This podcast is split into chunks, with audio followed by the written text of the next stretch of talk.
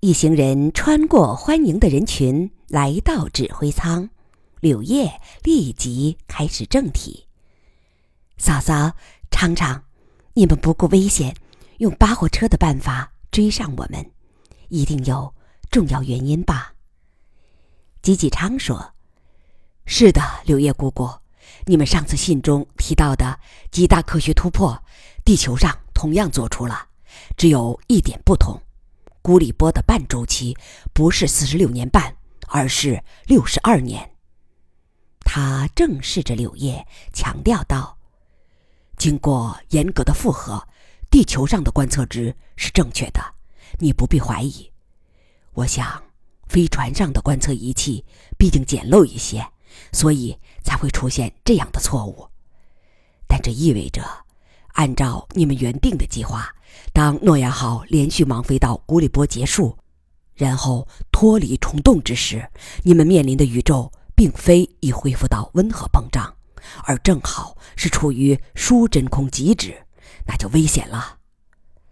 柳叶愧悔地叹道：“我的天，我们的观测非常严格呀，没想到会出现这样大的纰漏。谢谢你们的及时通知。不过。”他迅速进行了心算，按你们的数值，膨胀古里波将在距现在一百七十四年后才结束。诺亚号的氢燃料，包括我们新搞的那个副油箱，都不足以使用到那个时候啊。不用担心，我们尽可能为你们准备了一些，待会儿就蹦送过去。柳叶姑姑，你们最早进入连续冲动飞行。虫洞内因而保持着最好的密真空状态，所以你们无疑是最聪明的地球人，请小心保持它，整个人类都将受惠于你们。谢谢，谢谢。两边的船员准备来一个联欢，天马号船体较宽敞，联欢会场就定在天马号的大厅。这边的船员穿上太空衣，陆续来到后边的天马号。双方互相介绍了这些年的情况。诺亚号同样做出了一马赫飞船的理论突破，但由于条件无法实施，只是在飞船现有条件下做了一些小的改进。现在船速能达到二点五马赫。他们对天马号薄而透明的船壳及其翼马和速度都非常艳羡，甚至想立即过一过飙车瘾，但却无法可想。为了保持诺亚号所处的高质量空间，他们只能不停地飞下去，直到一百七十四年后输真空结束。余乐水忽然问。小天使呢？这半天怎么没见着他？哎，我高兴糊涂了，竟然把他给忘了。算来他已经二十岁了吧？哦，他一定是正陷在深思中。我这就喊他过来，还有他的几十个同龄伙伴。柳叶用报话器做了通知，对嫂嫂解释说。我向地球通报过，说诺亚人学会了冥思式思维，但新生代们对他做了新的拓展，能够随时进入一种深度冥思状态，就像气功的入定，可以使思考效率再提高十倍左右。我们称之为深思。可以说，普通智商的人只要进入深思，都会成为天乐哥那样的天才。喏，他们马上就过来了。呃，我得事先告诉你们，这些新生代一向是赤身裸体。他们说，生活在飞船这样恒温的理性主义的环境中，既不需要避寒，也不需要遮羞，衣服已经完全失去了必要性。此时，几十个新生代已经络绎来到天马号，脱去太空服后来到大厅。他们年纪都在二十岁以下，有男有女，同其他船员一样光头赤足，只是身上不着一丝。他们目光沉静，身材健美，皮肤光滑润泽，浑身漫溢着一种无形的光辉，一种不可言表的神性。但显然不习惯大厅中的亢奋，在长辈的催促下，才走过来，同来自遥远地球的亲人们拥抱。余乐水把朝思暮想的小外甥紧紧搂在怀里。忍不住热泪盈眶，但他悲伤的发现，对方的拥抱纯粹是礼节性的，并没有内在的热情。这些新生代显然不喜欢这样的亲情倾泻，他们以施舍的态度同亲人拥抱后，很快从圈子中退出去，默默站在四周，以冷静的目光观察着亢奋的大人们。余乐水悲伤的看到，从拥抱到离开，小天使一直没有问及地球上的亲人，没有问天乐舅舅、外公外婆、爷爷奶奶，而这些老人，尤其是天乐妈，可是时刻把小外孙挂在心尖尖上的。当年为了怕诺亚号陷在泥沼，婆婆流过多少泪呀！同时，他不免想起柳叶在第一封信中说过的话：“我每天都在对他念诵你们的名字，展示你们的照片。他永远是外婆膝下亲亲的小外孙。”与眼下的情况对比，余乐水的心中巨歌一样的疼。在这个瞬间，余乐水忽然想到柳叶。曾断然逃离诺亚号的决定，他那时的担忧是对的，那些担忧已经落到他的亲生儿子身上。短短二十年，诺亚号上已经形成了一支异化的新人类，他们传承了人类的文明，但同人类已经没有什么感情上的维系。那么，两百年后呢？当飞船远离地球十万光年后呢？十三岁的豆豆非常崇拜天使这样的前辈宇航员，一直在他的周围打转，想和他们亲热。但过了一会儿，他样样的返回，小声说：“于奶奶，这些光屁股家伙都是二零零型生物机器人，不带感情程序的。”于乐水苦笑着拍拍他的脑袋，忽然天使向这边走过来，余乐水忙对豆豆说：“他来了，你不许再乱说。”他想，天使主动过来会说些什么呢？只见天使径直走到余乐水身边，客气地说：“鱼，我应该称你舅妈吧？你回地球后，请向……”楚天乐舅舅转达我由衷的敬意，他仅以自然智商就做出如此多的发现，堪比我们的深思智商，确实是不世出的天才。他总算问到天乐了，而且话中也能感受到他的真诚，但这种真诚是纯理性的，不带一点温度。对方的冷静也影响了余乐水，他脸容回答：“谢谢你的赞扬，我一定传达到。我想我的丈夫会羡慕你们的，你们发展出了深思技能，又处在能激励智商的密真空中，这可是全宇宙中唯一保存下来的优质密真空。”相信两百年后，当你们返回地球时，已经把飞船文明发展到了令地球人仰视的程度。天使没有谦让，点点头说：“可能是这样的，不过，毕竟地球人有巨大的基数，七十亿人中，如果能出现百十个像楚先生那样的天才，那么。”地球文明还能与诺亚文明并驾齐驱。两人含笑对视。此时，余乐水的情感相当复杂，对这位外甥既有敬仰，也颇为怜悯。他一出生就囚禁在飞船上，尤其是近十二年来，飞船一直处于虫洞状态，他们等于是生活在不见天日的活棺材中。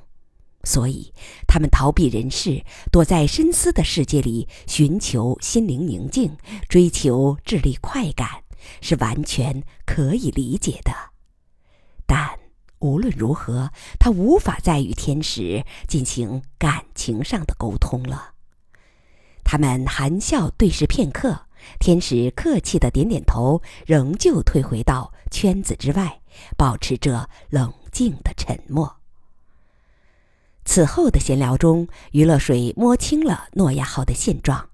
现在，以天使为首的新人类已经成了飞船事实上的核心。他们组成了一个智囊团，飞船上的所有事项都要先经过智囊团的讨论，得出大致意见，然后报船长批准实施。这也是飞船改为女性船长的重要原因。因为这些人尽管感情冷漠，毕竟与母亲更亲近一些。亚历克斯、赫兹州等老毕船员都痛快地认可了这个变化，因为具有深思技能的新人类确实比其他人胜出一筹。但他们还是尽最大努力把付诸实施的权柄握在老一辈手中。这类似于人类对电脑的态度。至于这个权柄还能握多长时间，没人能回答。这边吉吉昌也没有耽误时间，已经安排船员接通管道，向诺亚号泵送液氢。与此同时，他们也向诺亚号提供了准确的空间坐标。因为后者在盲飞状态下无法以天文观察确定坐标，在提供技术参数时，无意中有了一项重大发现：两艘飞船的原子钟有高达八十六万秒的误差，也就是说，诺亚号上的时间快了将近十天。何以如此？不知道。按照虫洞理论，飞船相对本域空间是静止的，没有相对论时间效应，所以两艘飞船的时间都是宇宙静止时间，应该是绝对同步的。但显然有某种未知因素影响了诺亚号的时间速率，而且是变快，不是变慢。按说，以超光速航行，即使有相对论时间效应，时间也该变慢才对呀。柳叶皱着眉头思考了半天，也想不通。季季昌同样想不通。柳叶咨询儿子的意见，天使对此非常重视，说：“此刻我不知道，但我觉得这个现象非常重要。”它是三态真空理论天空中的一片乌云，也许足以颠覆整个体系。我们要立即进入深思，尽快勘破这个秘密。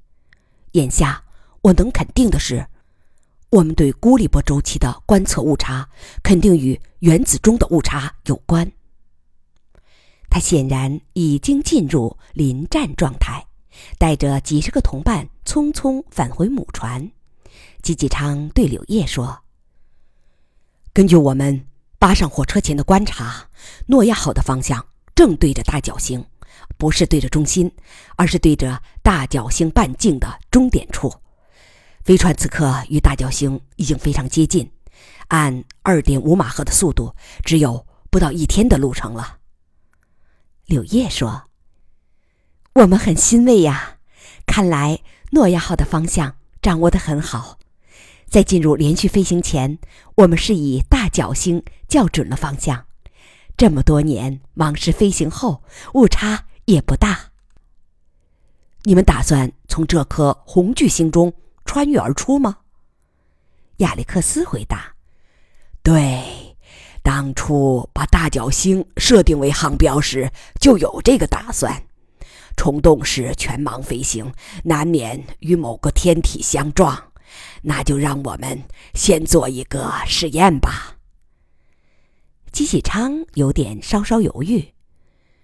我们跟在你们后边来一次穿越，也未尝不可。但我想，这样重要的首次穿越，最好有一个站在圈外的观察者。没错，能有一个观察者是可遇不可求的机遇。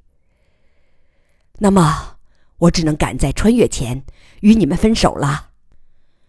太遗憾了，时间太仓促，久别重逢，大家都还没有尽兴呢。柳叶黯然说。虽然有些依依不舍，双方还是以最快的速度处理善后，准备分别。柳叶吩咐丈夫带一班人尽量与姬继昌交流信息，因为对于多年来处于信息盲区的诺亚号来说，任何外来的信息都是非常宝贵的。而具有深思技能的诺亚人，也说不定会再给这边一些意外的惊喜。就如金属氢的发明一样，柳叶则抛开一切杂物，拉着嫂嫂独自待在船长室，尽情聊着姑嫂间的话题。柳爷问了妈妈去世前的情况，天乐和草儿的情况，和所有熟人的情况。对哥哥的头颅离体，他唏嘘了一番，但没有太大的反应。他也谈了这边的小家，说四个妻子相处得很好，因为飞船上没有争风吃醋的土壤。实际上，真要是有一点感情波澜，反倒好些。现在的生活过于理性化了，因而也过于平淡。余乐水小心地问起小天使，柳叶叹息一声：“嫂嫂。”我总有一个感觉，其实天使，并不是我的儿子，他是一位先知，是耶稣、穆罕默德、弥赛亚、弥勒佛之类的圣人，不过借我子宫生出来而已。他太完美了，太睿智了，我真希望他是个普通的男孩，干了什么捣蛋事儿，被我揪住，在屁股上揍一顿。可惜。他摇摇头，没往下说。余乐水只有陪他沉默。我已经悟出，我和他有一个最大的区别：我有一个根，而他没有。我那个根，就是在地球上二十几年的生活，尤其是在老界岭度过的童年和少年。山野中的地球味儿已经把我浸透了，此生不会忘记。可是天使呢？他一直生活在这口活棺材里。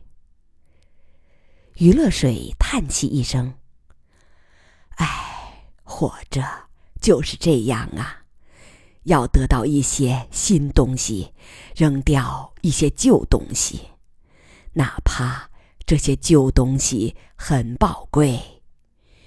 古往今来都是一样的，不妨往远处想一想。”我们也早就忘了百万年前非洲荒野的猿人生活，只不过天使他们的改变太快了，是在短短一代人中改变的，让人难以接受。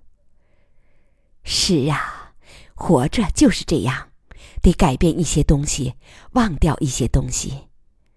嫂嫂。我当年曾突然决定离开诺亚号，又在十秒的冲动下突然决定回来。现在我觉得，回来的决定是对的，但离开的决定也许更对。余乐水痛惜的把小姑子搂在怀里。百事繁杂，他们不能沉溺于姑嫂情中太久。两人匆匆结束私语，出了房间。玛格丽特在外边等着余乐水，直截了当地说：“虽然时间太紧张，还是得打扰你一下，请与亚历克斯谈一次话。他的心情很不好，他觉得自己在诺亚号上是个废人。他苦笑一声。其实这也是我的感觉，但我能做一些心理调整，而他不行。她领着余乐水匆匆去找丈夫。途中继续讲着有关情况。亚历克斯一生以智力自负，但与天使等新一代相比，他永远差那么几步。更重要的一点是，亚历克斯在理性思维之外的生活中比较低能，所以在失去了引以自负的智力之后，也就失去了生活的脊梁。不像贺子洲。和被晚辈们挤出决策层圈子之后，学会用园艺工作来充实自己。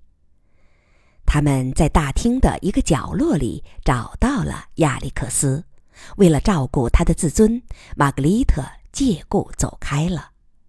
余乐水发现亚历克斯确实变了，此人一向孤傲自负、凛然生威，总像拒人于千里之外。只有在同他长期接触后，才能从他表面的冷漠中感觉到他内心的温暖。但现在呢，亚历克斯的酷劲儿没有了，代之以圣诞老人一样的和善笑容和无形的自卑。他看见余乐水，笑着说：“是玛格丽特让你来宽慰我。”用不着，我的心理调整实际上很容易，只要老实承认自己是个已经退休的废物，一切都迎刃而解。他叹息道：“其实，就连洋洋和柳叶他们，很快也会步上和我同样的命运。我很羡慕巴洛的，他死得早。”死得早是一种幸福。他的思维仍是这么敏捷，余乐水真的无法再宽慰他。余乐水忽然想，也许可以把他接回地球，但他随即打消了这个念头。以亚历克斯的骄傲，他不会回头的。他只能坦诚地说。我哪有资格宽慰你呀？你在我心目中一直是仰之弥高的科学神奇。虽然你现在觉得对太空新生代望尘莫及，但请你记住，眼下的一切，包括天使们的超级智慧，都和乐之友诸位几十年的努力分不开。新时代的功臣包括天乐、跑里、我公公、巴洛、乔治、洋洋、常常，当然也包括很重要的你。亚历克斯笑了，这就是很聪明的宽慰呀。好的，以后我会经常回忆当年的风光，来自我宽解。分手在即，你赶紧忙别的去吧。